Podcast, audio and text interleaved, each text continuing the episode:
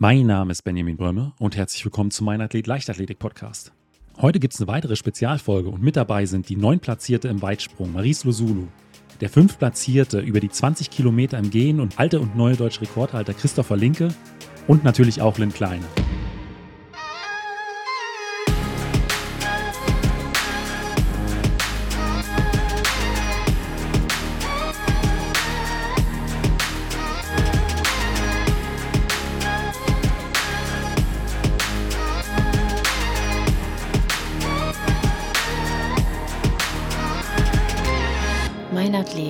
Leichtathletik-Podcast aus Frankfurt am Main. Ja, an dieser Stelle erst nochmal herzlich willkommen an euch drei. Maries ist da, Platz 9 im Finale bei den Weltmeisterschaften. Äh, Christopher Linke, äh, Platz 5 mit neuen deutschen Rekord über die 20 Kilometer im Gehen. Und äh, ich würde vorschlagen, wir steigen direkt ein. Und äh, ich würde auch vorschlagen, direkt mit Christopher. Denn äh, wir nehmen die Folge ja nach deinem 20 Kilometer Rennen und vor deinem 35 Kilometer Rennen auf. Also wenn unsere Folge online geht, bist du schon wieder auf der Straße unterwegs. Und äh, deswegen an dieser Stelle erstmal vielen Dank, dass du dir zwischen diesen beiden WM-Finals Zeit für eine gemeinsame Folge genommen hast. Und deswegen steige ich auch bei dir direkt mit in der ersten Frage ein. Du hast ja im Prinzip die Weltmeisterschaften so aus deutscher Sicht eingeläutet. Äh, 20 Kilometer gehen waren äh, der erste Wettkampf dieser Weltmeisterschaften. Lief nicht äh, von den äußeren Bedingungen ganz rund. Ihr seid mit äh, zwei Stunden Verspätung eingestiegen. Magst du vielleicht mal so ein bisschen was zu deinem, zu deinem Wettkampf erzählen? Also der Wettkampf ging eigentlich an sich ganz normal los. Äh, wir sind angereist ziemlich früh um 6.55 Uhr mit Bussen zur Wettkampfstrecke. Wir lief eigentlich bis dahin alles normal. Wir haben uns warm gemacht, hab mich warm gemacht wie immer und äh, saß quasi dann im Callroom. Und es sollte in 15 Minuten auf die Wettkampfstrecke gehen und dann hieß es eine Ansage, der Wettkampf wird verschoben. Okay, äh, der Wettkampf wird um zwei Stunden verschoben. Also der neue Startzeit war dann 10.50 Uhr. Es soll ein Unwetter kommen. Zu dem Zeitpunkt war es aber noch trocken bei uns. Äh, hat angefangen ein bisschen zu winden, aber es hat nicht den Anschein gemacht, dass man jetzt den Wettkampf absagen müsste deswegen. Wir sind zurück aus dem Kolum raus in die Zelte und dann hat man schon gemerkt, okay, der Wind wird immer stärker, der Himmel wird immer dunkler und dann ging halt ein extremes Gewitter los. Ich habe es eigentlich relativ entspannt gesehen. Ich habe mich davon nicht verunsichern lassen. Also ich habe ungewohnt, sagen wir mal, entspannt gesehen. Normalerweise bin ich so, dass ich immer auch mal leicht äh, auf die Palme ge gebracht werden kann durch sowas äh, oder mich gerne mal aufrege. Aber eigentlich habe ich es sehr, sehr entspannt genommen, habe mich ausgeruht. Wir hatten zum Glück, ich, Deutschland hatte in dem Fall Glück, dass wir nur einen Athleten hatten. Wir hatten eine Physiobank dabei, da habe ich mich draufgelegt, habe mich entspannt und habe dann quasi nach einer Stunde meinen Warm-up wieder gemacht. So als als wäre der Wettkampf ganz normal um 10.50 Uhr Start. Ähm, es hat leider die ganze Zeit durchgeregnet, also ich habe mich dann in, in Regen warm gemacht. Das war nicht ganz so angenehm, aber es hat mich jetzt quasi nicht verunsichert. Ähm, dann ging es ganz normal 10.50 Uhr die, an die Startlinie und dann ging der Wettkampf los. Weil ich sag mal, normalerweise, wenn ich mich auf Wettkämpfe vorbereitet habe, ähm, man steht ja auch zu einer bestimmten Uhrzeit auf, man ist zu einer bestimmten Uhrzeit ähm, und ich sag mal, eine Zeitverschiebung dann von zwei Stunden ähm, äh, ist ja dann schon was, auf das man sich dann einstellen muss. War so das Thema Ernährung bei dir dann auch nochmal so ein Punkt? Ja, das, das Blöde ist, ich habe natürlich, also ich hatte sowas noch nie. Also ich bin noch nie zum Wettkampf gefahren und dann wurde er verschoben. Äh, ich habe relativ wenig gegessen zum Frühstück, weil frühmorgens so um 7 Uhr, äh, ich habe gefrühstückt um 5 Uhr, da habe ich jetzt noch nicht so einen großen Hunger. Also es hätte theoretisch auch ganz schön in die Hose gehen können. Hatte ich aber Glück. Ich hatte zum Frühstück zwei kleine Croissants und einen Kaffee und einen Tee. Also sehr wenig. Ja, jetzt, jetzt sage ich mir, okay, mein Magen war dadurch halt natürlich schön leer. Ich hatte nichts mehr im Magen und konnte dadurch performen. Ähm, dazu kam noch, dass ja eigentlich keiner von unseren Betreuern und auch ich nicht Regensachen dabei hatten. Weil wir haben, wir sind davon ausgegangen, äh, es ist super Wetter, es ist warm in Budapest und äh, wir hatten sogar eine Trainerin dabei, Frau Konrad, die hatte nur eine kurze Hose und ein T-Shirt an. Und es hat halt durchgeregnet. So, das war natürlich dann für sie noch blöder als für mich. Ich meine, im Wettkampf, da ist eigentlich mir egal, ob es regnet oder nicht. Also es ist tendenziell sogar manchmal Vorteil, wenn es halt ein bisschen nieselt, weil dann hat man einfach noch Kühlung von oben. Also das, ja, das hat mich jetzt gar nicht so belastet eigentlich. Also ich bin wirklich im Nachhinein äh, von mir persönlich überrascht, dass ich so gelassen geblieben bin die ganze Zeit. Und dann aber auch sehr schnell ins Rennen eingestiegen. Also die ersten zehn Kilometer waren ja auch schon in einer, in einer sehr, sehr schnellen Zeit. Das ist ja dann auch immer so ein, äh, ich sag mal, so eine Gratwanderung, ähm, dass man da auch nicht überpaced. Äh, war das von Anfang an dein Plan, da wirklich so auch an, an diese Grenze zu gehen? Also mein Plan war eigentlich mitzugehen. Das war so meine Renntaktik. Äh, wir hatten wieder Glück, dass ein Japaner vorne verrückt spielen musste und von Anfang an losgegangen ist und dahinter sich eine große Gruppe gebildet hat, die versucht hat, den wieder einzuholen. Dass es natürlich so schnell losgeht, damit hätte ich persönlich nie gerechnet. Also ich bin in diesem Jahr deutschen Rekord über die Straße 10 Kilometer gegangen. Ähm, da bin ich 39,11 gegangen und jetzt bin ich 38, 58 angegangen. Also das ist halt, äh, ich bin quasi Straßen 10 Kilometer deutschen Rekord angegangen. Ich war mir zu dem Zeitpunkt auch nicht sicher, weil unser Start war ein bisschen versetzt zu der, zu der Runden, zu dem Rundenzähler und deswegen wusste ich eigentlich gar nicht, wo die Kilometer sind. Und als wir dann da bei unter 39 Minuten durchgegangen sind, dann musste ich den Kanadier neben mir fragen, ob das jetzt wirklich schon die 10 Kilometer Marke war. Weil eigentlich ist es mir auch gar nicht so schnell vorgekommen. Ich habe zwar immer die Zeiten von meinem Trainer gehört, aber der macht auch gerne mal ein bisschen Fehler. Also der sagt auch gerne mal irgendwelche langsamen Zeiten oder zu schnelle Zeiten an, weil er sich halt, er sagt mir halt irgendeine Zeit. Und ich und ich gucke dann meistens auf meine Uhr und sage, ja, okay, stimmt wieder nicht. Und habe eigentlich gar nichts mehr für voll genommen, was er mir da sagt. Und äh, nach den, nachdem ich wusste, dass wir so schnell angegangen sind und ich mich aber tendenziell sehr, sehr gut gefühlt hat, wusste ich, dass heute zeitlich gesehen eine Menge drin ist. Dass man natürlich dann am Ende mit einem deutschen Rekord 1,1812 nur äh, Fünfter wird, äh, das ist natürlich verdammt schade. Also jetzt im Nachhinein. Aber ich glaube, jetzt im Nachhinein kann ich damit trotzdem zufrieden sein oder bin auch zufrieden. Ich meine, deutschen Rekord geht man nicht alle Tage. Fünfter wird man auch nicht alle Tage bei Weltmeisterschaft, obwohl ich schon viele fünfte Plätze oder Top 5 Platzierungen gesammelt habe. Ja, also ich, im Großen und Ganzen bin ich eigentlich mit dem Wettkampf vorhin sehr zufrieden. Ja, absolut. Das kannst du auch äh, wirklich sein. Du äh, bist ja jetzt auch noch in, in Budapest, äh, denn äh, du bist ja nicht nur als, ich sag mal, äh, in Anführungszeichen normaler Athlet am Start, sondern du bist auch gemeinsam mit Gina Lückenkämper äh, Teamkapitän, Teamkapitän äh, der, äh, der DLV-Starterinnen und Starter. Da würde mich an der Stelle natürlich auch mal so interessieren, ähm, was sind dann da so eure Aufgaben neben der, neben der Strecke? Also erstmal ist natürlich für mich als Geher oder Läufer, Geher bezeichnen wir uns immer eine große Ehre. Ich kann mich nicht erinnern, dass in meiner aktiven Zeit mal ein Geher oder ein Läufer Teamkapitän war.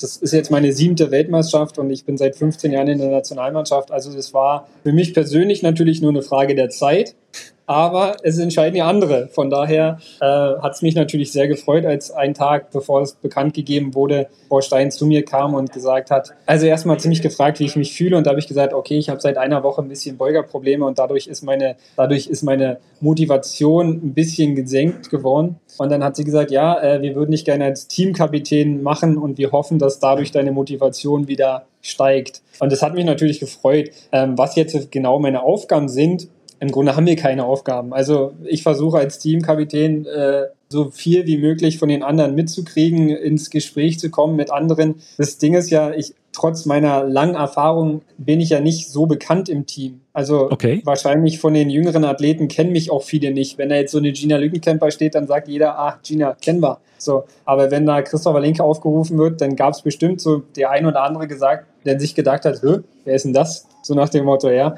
Und äh, das versuche ich einfach so zu ändern, indem ich halt offen zu allen bin und äh, mit denen spreche, mich für die auch, ich bin generell Leichtathletik interessiert, also ich interessiere mich auch für die anderen Disziplinen und einfach so ein bisschen Überblick mehr zu haben diesmal als vielleicht so die letzten Meisterschaften und äh, was wir als Aufgabe hatten. Am ersten Tag sollten wir so eine kleine Motivationsrede oder was wir uns von dem Team wünschen halten und äh, da habe ich dann relativ spontan gesagt, was ich denke. Das klappt bei mir immer am besten, wenn ich nicht groß drüber nachdenke, was ich eigentlich erzähle, sondern einfach spontan das erzähle, was ich denke. Und ist ganz gut angekommen. Ja, und jetzt gestern äh, gab es so ein kleines Halbzeitresümee, wo wir, wo wir, wo ich nochmal gefragt wurde, äh, ob ich zufrieden bin und einen Ausblick auf den nächsten Wettkampf, den ich habe. Ja, also es ist relativ entspannt. Wir haben jetzt keine festen Aufgaben. Also nicht, dass ich nicht, dass ich wüsste, dass wir eine feste Aufgabe haben. Also so okay. genau wurde uns das nicht erläutert. Aber du hast gesagt, du äh, unterhältst dich viel mit äh, den anderen aus dem Team. Äh, deswegen so meine Frage, wie ist denn so die Stimmung insgesamt? Ich würde sagen, die Stimmung ist eigentlich ganz gut, weil mittlerweile ist es auch, hat auch der DLV erkannt, dass man jetzt vielleicht nicht nur noch, äh, ob wir erfolgreich sind, nach Medaillen einschätzen sollte, sondern haben die Leute ihre Leistungen gebracht, die sie bringen ja. sollten. Und ich denke immer, wenn man die Leistung bringt, die man sich vornimmt, oder man sollte vielleicht auch mal schauen, woher kommt der Athlet? Was hatte der in seiner Vorbereitung für, für Missgeschicke? War der verletzt? War der krank? Und das wird immer gerne mal vergessen, sondern es wird immer nur geguckt, haben wir eine Medaille gewonnen oder haben wir nicht eine Medaille gewonnen? Und aktuell haben wir noch keine Medaille gewonnen, aber wir haben gute Ergebnisse eingefahren. Und das merkt man, dass so ein bisschen das Umdenken gekommen ist, dass man vielleicht nicht nur noch an Medaillenspiegel gerechnet wird, sondern haben wir gute Leistungen gebracht und die haben wir gebracht da sind wir also somit zufrieden. Ja, Christopher, dann nochmal vielen Dank, dass du dir Zeit für die Fragen genommen hast. Wenn die Folge online geht, ich habe es angesprochen, bist du gerade auf der Straße. Wir drücken dir ganz fest die Daumen und äh, wir sind gespannt, was dann für ein Ergebnis auf der Ergebnisliste steht. Alles klar, dann ciao. Ja, Maris, du hast schon so ein bisschen äh, mitgekriegt, äh, äh, was Christopher so erzählt hat. Ähm, äh, er ist sehr zufrieden äh, mit seiner Leistung, neuer deutscher Rekord. Du bist als 22. in der Meldeliste angereist. Im Finale bei den Weltmeisterschaften hast du dann den neunten Platz erreichen können. Deshalb erst auch mal an dieser Stelle von mir herzlichen Glückwunsch für diese starke Leistung. Das war wirklich beeindruckend. Und äh, du hast es ja im Finale dann tatsächlich auch so ein bisschen spannend gemacht. Deswegen so meine, auch meine Frage an dich. Wie, wie war das Finale aus deiner Sicht? Ja, also erstmal Dankeschön. Ähm, das Finale war für mich auch sehr aufregend natürlich. Direkt die ersten zwei ungültig zu machen, ist jetzt nicht so ganz optimal. Ähm, das hat mich tatsächlich auch so ein bisschen geärgert, weil ich mir schon auch vorgenommen hatte nach der Qualifikation, dass ich gerne eigentlich den ersten wirklich weit und gut setzen möchte. Und ähm, dass dann die ersten zwei ungültig waren, war hat mich ein bisschen geärgert, aber ich wusste, okay, ich habe noch einen Sprung und ich muss da jetzt alles reingeben, damit ich dann noch weitere drei Sprünge springen kann, was leider jetzt nicht geklappt hat, aber ähm, ja, es war auf jeden Fall auch sehr aufregend für mich. Aber wie geht man dann in so einen letzten Versuch rein? Also ich sag mal, ähm, das ist ja dann wirklich alles oder nichts. Das, man wirklich, das war ja auch kein Sicherheitssprung. Ähm, hast du dann bestimmte Routinen, um sich dann nochmal, ich sag mal, auch vor so einer Kulisse, äh, dann nochmal so wirklich zu fokussieren? Ähm, ja, also ich versuche dann, also ich hatte mich dann irgendwie versucht, bisschen so zurückzuziehen, habe bisschen meditiert, ich habe bisschen, ich habe viel mit mir selbst gesprochen über die Dinge, die ich jetzt richtig machen muss. Ich habe mir auch sehr viel ähm, ja zugesprochen wie hier, Maris, du schaffst das, du kannst das. Und ähm, ich wusste auch, ich habe das auf jeden Fall drauf und ich wusste, ich kann, ich kann eigentlich unter die besten acht kann ich definitiv kommen. Ähm, dann beim letzten Sprung natürlich gibt man dann alles, aber dann habe ich, ich weiß nicht, dann habe ich wieder die letzten drei Schritte vielleicht doch ein bisschen zu wenig, ähm, bin ich zu wenig draufgelaufen. Ich glaube, das war auch kein Sprung, der voll auf dem Brett war ähm, bedeutet da auch nochmal Körner ähm, verbrasselt. Und ähm, ja, deswegen war schon sehr, sehr schade, weil ich war wirklich sehr, sehr gut drauf. Und ich hatte auch das Gefühl, da geht definitiv mehr, auch gerade bei den Sprüngen, die ich in der Qualifikation hatte, die irgendwie mal so ein, zwei Zentimeter übergetreten waren, genauso wie jetzt im Finale, da war, glaube ich, der zweite auch irgendwie ein Zentimeter übergetreten. Und ähm, da wäre wahrscheinlich das Finale drin gewesen. Aber manchmal ist es dann so. da kann man leider nicht viel ändern. Und genau, und ich hätte gerne noch die drei Sprünge gehabt, aber ich denke, ich werde nochmal die Chance bekommen. Ja, aber ich sag mal, unter den Top Ten in der Welt zu sein, das ist schon äh, eine, eine besondere Auszeichnung. Ähm, was war denn im Vorfeld der Weltmeisterschaft so ein Ziel? Also für mich war tatsächlich ein Ziel, ins Finale zu kommen und bestmöglich dann unter die besten acht zu kommen, ähm, weil ich vor allem gerne sechs Sprünge haben wollte. Ähm, und ich meine, ich habe es ins Finale geschafft. Ich habe es jetzt um einen Platz nicht geschafft, nochmal drei Sprünge zu machen. Aber trotz allem, also klar, ich war schon traurig, weil ich habe mein Ziel nicht ganz erreicht.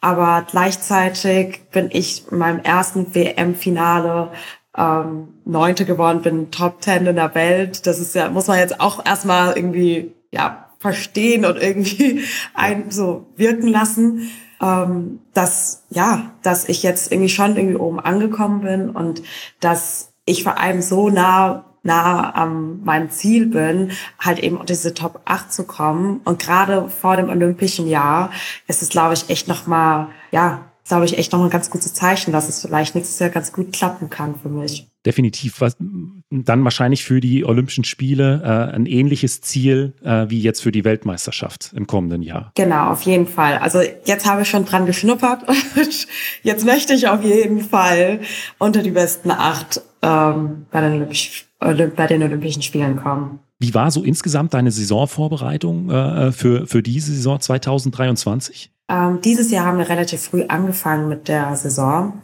Ähm, ich habe mir nämlich vorgenommen, dass ich früher Wettkämpfe machen möchte, weil ich ähm, aus meiner Erfahrung 2021 im Olympischen Jahr musste ich noch die Norm irgendwie ähm, erbringen für die Olympischen Spiele. Und da bin ich wirklich auch von einem Wettkampf zum anderen gefahren, habe drei Wettkämpfe in einer Woche gemacht und habe wirklich so viel gemacht. Und als ich dann bei den Olympischen Spielen war, war ich so ausgelaugt. Ich war wirklich, ich war fertig, weil ich halt so viel davor schon gemacht hatte. Und, ähm, und vor allem, ich, mein Ziel war es ja auch auf jeden Fall teilzunehmen. Mein Ziel war da auch ganz anders. Ich wollte auf jeden Fall da sein. Und jetzt war es dieses Jahr, habe ich mir gesagt, okay, nee, ich möchte es jetzt ein bisschen, ich möchte früher anfangen mit der Saison. Ich möchte früh schon gut genug springen, damit ich gute Punkte sammle für die WM und kann mir dann vielleicht sogar in der Saison ähm, sozusagen Blocktraining vornehmen, wo ich dann drei, vier Wochen wirklich nur trainieren kann nochmal, mich dann nochmal auf die Deutschen vorbereiten kann und dann nochmal rausnehmen kann für die Weltmeisterschaften, um mich dann wirklich 100 Prozent dann auf die WM zu fokussieren, weil da ging es mir nicht mehr darum, einfach nur teilzunehmen, sondern auch tatsächlich ja. dann halt ins Finale zu kommen und da halt dann bestmöglich abzuschneiden. Und ich denke, das wird auch für nächstes Jahr genauso ablaufen. Wie geht's für dich jetzt in dieser Saison noch weiter? Also wirst du äh, noch den einen oder anderen Wettkampf machen oder gehst du jetzt in die Saisonpause, wenn du sagst, du bist auch schon früh eingestiegen? Ähm, ich mache tatsächlich noch einen Wettkampf, äh, nämlich in China, die Diamond League. Ähm, das ist ganz cool. Das ist auch meine allererste Diamond League. Und ich glaube, das ist ein sehr cooler Abschluss nochmal für mich. Ähm, und ich freue mich. Ich meine, ich habe dieses Jahr schon sehr viele Reisen hinter mir gehabt mit Botswana, mit Japan und es lief tatsächlich ganz gut. Und ich denke, ja, das ist, glaube ich, ein gutes Zeichen für mich, dass China bestimmt auch gut laufen wird. Und dann noch eine Diamond League. Ich glaube, das ist ja nochmal eine kleine Belohnung für mich. Def definitiv. Bist du jetzt noch äh, für die nächsten Tage in Budapest oder wirst du schon abreisen? Ich bin tatsächlich schon zu Hause, weil ich mich jetzt hier nochmal vorbereite für die Diamond League. Und ähm, ich dann hier natürlich, wäre ich jetzt am Montag erst abgereist, dann hätte ich nicht viel Zeit gehabt, da ja. jetzt auch nochmal meine Sachen zu waschen und noch die Dinge zu sortieren zu Hause und mit dem Training. Ich, ich wollte mich noch hier mit meinem Trainer auch treffen. Deswegen bin ich jetzt schon zu Hause. Ich werde hier nochmal trainieren. Ich werde nochmal alles, ja, alles erledigen, was ich erledigen muss. Und dann geht's für mich nach China. Dann nochmal herzlichen Glückwunsch an dieser Stelle zum äh, neunten Platz und äh, wir drücken dir natürlich auch noch für die Diamond League in China und dann natürlich auch für die Saisonvorbereitung ganz fest die Daumen. Vielen lieben Dank. Ja, Lynn, wir haben jetzt hier äh, die ersten Eindrücke von äh, Christopher und von Maries gehört. Christopher, ja, wenn die Folge online geht, äh, ist er schon wieder auf der Bahn oder auf der Straße über die 35 Kilometer. Ähm, deswegen auch nochmal, freut es mich sehr, dass er da auch so spontan nochmal die Zeit für gefunden hat. Lynn, du bist ja auch seit äh, gestern beziehungsweise vorgestern in Budapest am Start. Ähm, deswegen so deine Eindrücke aus dem, aus dem Stadion von den Wettkämpfen. Wie ist die Stimmung vor Ort? Also die Stimmung ist wirklich der Wahnsinn. Das Stadion macht richtig Spaß. Da sieht man einfach schon, wie viele Leute da auch reingehen. Also die Tribünen sind auch bei den Vormittagssessions dann sehr, sehr gut gefüllt. Und ich fand es jetzt auch nochmal super, dass die beiden sich eben die Zeit genommen haben, obwohl sie eben ja gerade noch mitten in der Saison stecken. Ähm, war super cool, deren Eindrücke auch einfach mal zu hören und dann auch eben schon ja ein bisschen die Vorausschau auf Olympia dann nächstes Jahr in Paris. Und ich konnte das sehr gut nachvollziehen, was die beiden angesprochen hatten. Also vor allem so die Gelassenheit von Chris, die braucht man, glaube ich, hier wirklich. Also hier gibt es regelmäßig tatsächlich Veränderungen im Zeitplan. Auch zum Beispiel heute die 5000 Meter wurden auf die Abendsession auf einmal verlegt. Die 200 Meter vor Vorläufe wurden dafür aber nach vorne verschoben. Also da gibt es schon noch mal einiges an Änderungen aufgrund der Wetterbedingungen einfach. Da müssen die Athletinnen und Athleten echt erstmal mit klarkommen. Das ist gar nicht so einfach. Und ja, wie die beiden schon beschrieben haben, die Stimmung hier in Budapest ist wirklich grandios. Und ähm, eine Sache, die mich bei Maries noch total fasziniert hat, ist, dass sie auch über das mentale Training einfach wahnsinnig viel gesprochen hat. Also wie wichtig für sie auch so positive Selbstgespräche sind, Meditation und so weiter im Wettkampf. Das fand ich als ja, Psychologiestudentin einfach wahnsinnig spannend. Also sehr, sehr cool, dass die beiden uns dann auch mal ihre eigenen Eindrücke geschildert haben. Ich finde auch bei dieser WM ist sehr häufig jetzt schon aufgefallen, dass äh, der Kopf äh, der entscheidende Faktor war. Ähm, ja. Sei es das 100 Meter Finale der Frauen, äh, bei den Männern war es ja auch sehr, sehr dicht. Ähm, Diskuswurf äh, der Männer, Diskuswurf der Frauen, äh, was da in letzten, vorletzten Versuchen äh, teilweise noch für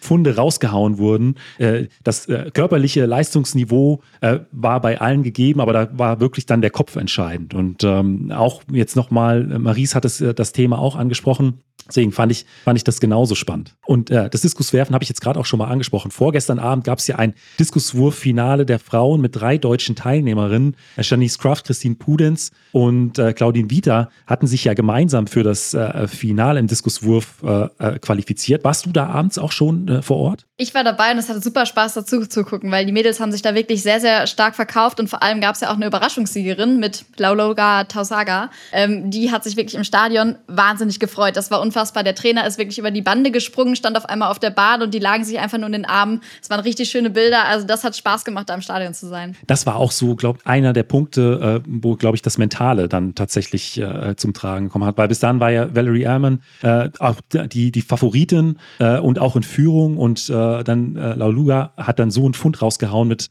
äh, 69, 49. Das war schon beeindruckend. Du hast auch die Leistung der Deutschen mit angesprochen. Ähm, da kommen wir mal drauf. Christine Pudenz ist äh, am Ende Sechste geworden mit 65, 96. Janice Kraft äh, auf Platz 7 mit äh, 65, 47, knapp dahinter. Und äh, auf Platz 10 Claudine Vita äh, mit 63 Metern 19. Ich habe dann auch die äh, Interviews gesehen äh, von Christine und Janice. Äh, die waren zu dem Zeitpunkt nicht ganz so zufrieden, aber ich glaube, äh, ähm, das äh, Sechster und Siebter in der Welt, ähm, das ist etwas, da, äh, da muss man sich nicht mit verstecken. Auch eine, äh, ich sag mal, Dauergewinnerin wie Sandra Perkovic auf Platz 5, äh, das passiert auch nicht alle Tage. Das heißt, es war ein, wirklich ein Wettkampf auf einem unglaublich hohen Niveau und da haben sich die drei äh, deutschen Frauen wirklich sehr, sehr gut verkauft. Ja, das denke ich auch. Also ich denke, dass die Enttäuschung da wirklich nur von kurzer Dauer war. Die Mädels waren zwischendurch mal ein bisschen besser platziert, sind dann doch noch ein bisschen weiter runtergerutscht, aber nichtsdestotrotz haben die sich ganz teuer verkauft und ja, was die US-Amerikanerinnen da vorne gemacht haben, das war ja kaum zu glauben irgendwie. Also, dass dann Allmann als Weltjahresbeste irgendwie doch noch verdrängt wird, ausgerechnet von ihrer Landsfrau, das war super spannend im Stadion. Dann gab es noch äh, natürlich noch weitere deutsche äh, Starterinnen und Starter, die äh, gestern Abend im, im, Stadion vertreten waren. Ähm, und äh, einer, der ebenfalls im Finale war, das war Tobias Potier im Hochsprung. Und äh, dieses Finale hat es auch in sich. Also äh, wenn man von äh, elektrisierender Stimmung spricht, ich meine, das lief auch, glaube ich, fast parallel oder es lief parallel zum Diskuswurffinale der Frauen, ähm, dann war das auch ein Paradebeispiel für einen spannenden Leichtathletik-Wettkampf. Ganz genau. Er ist letztendlich 2,33 gesprungen. Das ist die zweithöchste Höhe in seiner seiner Karriere. Also auch der hat sich teuer verkauft und ist damit toller Fünfter geworden. Auch da nochmal herzlichen Glückwunsch. Und bis dahin auch nur zwei Fehlversuche. Also bei 2,25 äh, einmal gerissen und äh, den 2,33 dann im zweiten Versuch geschafft. Ähm, war da wirklich vorne. Er ist, muss man sagen, mittlerweile äh, ganz oben in der Weltspitze angekommen. Vor ihm ja nur noch äh, äh Gianmarco Tamberi, der mit äh, 2,36 Meter äh, nach dem Europameisterschaftstitel, dem Olympiatitel nun auch einen Weltmeistertitel sein eigen nennen kann, vor dem Amerikaner Juvan äh, Harrison und dem äh, auch Olympiasieger Mutashessa Bashrim der äh, mit 2,33 Platz 3 abgeräumt hat. Wie war, wie war der Wettkampf so aus deiner Sicht? Das hat auch wahnsinnig Spaß gemacht, das Ganze zu verfolgen, eben weil die Plätze 3, 4 und 5 ja höhengleich sind. Das heißt, da haben wirklich nur die Fehlversuche entschieden. Super schade dann natürlich aus der Sicht für Tobias Potier, aber trotzdem eine ganz, ganz starke Leistung von ihm. Und natürlich hat der Italiener, also Tamberi, dann am Ende da ein richtiges äh, Feuerwerk abgefackelt. Also da war richtig Party im Stadion. Der, äh, der Sohn von äh, Barschin war ja dann auch zwischenzeitlich im Innenraum, äh, noch ja. vor, dem, äh, vor dem letzten Versuch von Tamberi. Ich weiß nicht, hat man das so im Stadion auch mitbekommen wie im Fernsehen? Auf jeden Fall, der war ja dann zwischendurch auch mal auf der Hochsprunganlage und das hat einfach Spaß gemacht. Also irgendwann wurde er leider irgendwie von den Kampfrichtern noch verwiesen da vom Platz, aber es war sehr, sehr süß, das anzuschauen, ja. Ja, und an der Stelle auch nochmal einen herzlichen Glückwunsch an Tobias. Auch er hat eine unglaublich starke Leistung da abgeliefert und ähm, da äh, freue ich mich auch für ihn schon auf die kommende Saison. Ich glaube, das war, kann man auch sagen, eine super Generalprobe vor den Olympischen Spielen 2024 in, in Paris und ja, ähm, ich bin gespannt, was da im nächsten Jahr bei ihm geht. Dann gab es neben den äh, äh, Finalläufen äh, und äh, Finalwettkämpfen auch Halbfinals gestern und zwar über die 400 Meter Hürden der Frauen und da auch zwei deutsche Starterinnen vertreten. Zum einen Eileen Demes aus Neu-Isenburg, die sich äh, ja, ich glaube auch so ein Stück weit überraschenderweise für das Halbfinale qualifizieren konnte, hat er im Vorlauf eine extrem starke Zeit abgeliefert. Sie ist auch wieder in ihrem Rennen äh, sehr, sehr couragiert angegangen, hat eine super Leistung gezeigt und kam nach 56,71 Sekunden als Achte in ihrem äh, Halbfinale ins Ziel. Äh, auch wieder, sie hat sich würde ich sagen, super verkauft für äh, in, bei dieser Weltmeisterschaft und äh, Sie ist ja schon in den Vorläufen persönliche Bestleistung gelaufen. Ich glaube, dass sie deshalb im Halbfinale einfach alles riskiert hat. Also sie ist da voll auf Risiko gegangen und nach 300 Metern ist sie dann einfach zugegangen. Also da gingen die letzten 100 Meter leider nicht mehr so viel, aber ich glaube, genauso muss man es machen. Also wenn nicht bei einer Weltmeisterschaft, wo willst du dann riskieren? Also deshalb alles richtig gemacht und ich denke, es war einfach eine ganz starke Premiere da. Und genauso gut verkauft hat sich auch Carolina Kraftschick. Sie ist in ihrem Halbfinale Fünfte geworden mit äh, 54, 58. Sie ist ja im Vorlauf auch äh, persönliche äh, Bestleistung gelaufen äh, und auch hier wieder sehr, sehr stark angegangen. Nach 200 Metern war sie noch äh, auf Platz 3 im Gesamtfeld. Also eine ähnliche Renntaktik wie äh, Eileen Demis, äh, ist mit 24,83 Sekunden bei den 200 Metern durchgegangen. Also da ähm, die beiden deutschen äh, 400 Meter Hürdensprinterinnen wirklich einen starken Abschluss nochmal geliefert. Aber äh, wir haben uns jetzt so ein bisschen über den 22.08. unterhalten. Da ist ja an, dem, an der Abendsession schon viel passiert. Ähm, aber wie war es denn am 23. am Tag 5 dieser Weltmeisterschaft in der Vormittagssession? Also gestern war dann die erste Vormittagssession, bei der ich auch live dabei war und auch dort waren einfach die Ränge wieder sehr, sehr gut gefüllt in dem Stadion. Auch das eben zu früher Stunde schon. Und zwar fanden da als erstes die 800 Meter Vorläufe statt und wir hatten ja zwei Frauen mit dabei. Erst einmal Christina Hering, die sich ganz teuer verkauft hat in ihrem Vorlauf. Die hat sich das große Coup tatsächlich gesichert mit einer ganz starken Zeit. Es war auch Saisonbestleistung für sie. Ganz nah ran an die 2-Minuten-Marke und zwar 2 Minuten 06. Also 600 quasi drüber geblieben. Und das äh, lässt auf jeden Fall hoffen ähm, auf alles, was da noch kommt. Maitje Kolberg hat leider nicht das beste Rennen erwischt in ihrer Saison. Die ist ausgeschieden mit einer 2.01.41. Also auch das ähm, sicherlich eine gute Zeit, aber hat dann einfach nicht gereicht, um sich hier eine Runde weiter zu qualifizieren. Trotzdem bin ich umso gespannter, was Fischi dann ähm, in den nächsten Tagen noch machen wird. Neben den 800 Metern ging es äh, aber heute auch für die Stabhochspringer in die Qualifikation. Wie sah es denn da aus deutscher Sicht aus? Ja, auch im Stabhochsprung hatten wir zwei Männer mit dabei. Das waren einmal Gillian Ladwig und auch Oleg Zernickel waren mit dabei. Gillian Ladwig leider ebenfalls nicht so seinen besten Tag erwischt, 5,35. Damit ist er ja leider ausgeschieden und konnte sich nicht qualifizieren. Das gleiche Schicksal hat dann Oleg Zernickel ein bisschen später ereilt. Der ist aber 5,70 gesprungen, eine neue Saisonbestleistung und hatte auch ja, sehr viele Höhen tatsächlich mit weißer Weste noch genommen. Trotzdem fehlten ihm dann letztendlich 5 Zentimeter zum kleinen Kuh. Das hätte ihn dann ja fürs Finale gereicht. Ja, total ärgerlich an der Stelle, aber trotzdem auch er hat sich da einfach teuer verkauft. Ja, und dann gab es ja gestern auch noch einen weiteren äh, Kurzsprinter, der am Start war. Joshua Hartmann, der neue deutsche Rekordhalter über die 200 Meter, äh, ging hier natürlich auch mit Ambitionen an den Start, es äh, ins Halbfinale zu schaffen. Äh, Joshua hatte auch einen wirklich starken Start gehabt, eine wirklich gute Kurve. Äh, Kurvenausgang war er da wirklich auch vorne mit dabei. Ähm, und äh, dann gab es aber eine, eine, Reaktion, die hat man im Fernsehen gesehen. Er hatte den Kopf dann zur Seite gedreht, ähm, hat geschaut, wo ist die Konkurrenz und wurde dann wirklich auf den letzten Metern noch von dem Schweizer äh, ganz knapp überholt. Joshua kam nach 20,51 Sekunden, der äh, Schweizer nach 20,50 Sekunden ins Ziel. Die Hundertstel schneller hätte gereicht für den Einzug äh, ins Halbfinale. Das war tatsächlich ein, äh, ein taktischer Fehler. Ich habe danach noch das Interview mit ihm im Fernsehen gesehen. Äh, er war natürlich tief enttäuscht, aber ich glaube auch, das ist sowas, ähm, das nimmt man mit in die Zukunft. Mal, ähm, Lisa Meyer hat es ja auch im Interview gesagt, er ist noch sehr, sehr jung. Ähm, er wird am Ende des Tages gestärkt aus dieser Situation rausgehen, auch wenn die jetzt erstmal schmerzhaft ist. Und äh, ja, für die nächsten Wettkämpfe und für die kommenden internationalen Meisterschaften, die für Joshua noch auf dem Plan stehen, äh, drücken wir ihm dann natürlich auch wieder die Daumen. Aber das war, glaube ich, für ihn heute ein, ein bitteres Rennen. Dann gab es aber heute Abend noch äh, ein sehr, sehr spannendes Finale. Wir haben eben schon bei äh, dem vorherigen Tag darüber gesprochen, dass äh, die 400 äh, Meter Hürdensprinterinnen sich gut verkauft haben. Und heute Abend war ja dann auch, oder gestern Abend war ja dann auch das Finale über die 400 Meter Hürden der Männer mit äh, der ersten deutschen Beteiligung seit 36 Jahren, ähm, Joshua Abuaku, mit unglaublich starken Zeiten im Vorlauf und auch im Halbfinale. ich rufe es nochmal auf, im Vorlauf auf 48,32. Äh, neue persönliche Bestleistung, Platz 2 in der ewigen deutschen Bestenliste. Dann im Halbfinale 48,39, knapp hinter seiner persönlichen Bestleistung. Damit die Qualifikation hier für den Endlauf. Und dann im Finale lief Joshua dann auch nochmal eine 48,53. Äh, sprich, das ist auch die viertschnellste Zeit seiner Karriere. Also innerhalb äh, einer Woche drei wirklich exzellente Rennen von ihm. Auch hier wieder sehr, sehr stark abgeliefert. Ähm, ich würde gar nicht sagen, dass es am Ende dann nur der achte Platz war, sondern es war einfach eine Zugabe zu den äh, beiden Läufen, die er davor gebracht hat. Äh, ich habe mir nämlich auch noch mal die äh, anderen Rennen genau angeschaut und mir auch mal so ein bisschen äh, die, die Zwischenzeiten, insbesondere die 300 Meter Zwischenzeiten angeschaut. Da ist er im ersten Lauf nach 35,09 nach 300 Metern durchgegangen, im äh, Halbfinale nach 35,06 Sekunden und äh, jetzt im Finale nach 35,21 Sekunden. Und äh, das ist wirklich nur eine kleine Differenz und dann muss man auch noch dazu sagen, in den ersten beiden Rennen hatte er die Außenbahn Bahn 9 und Bahn 8, was äh, für den Sprint immer gewisse Vorteile mit sich bringt, einfach weil der Kurvenradius ein ganz anderes, als wenn man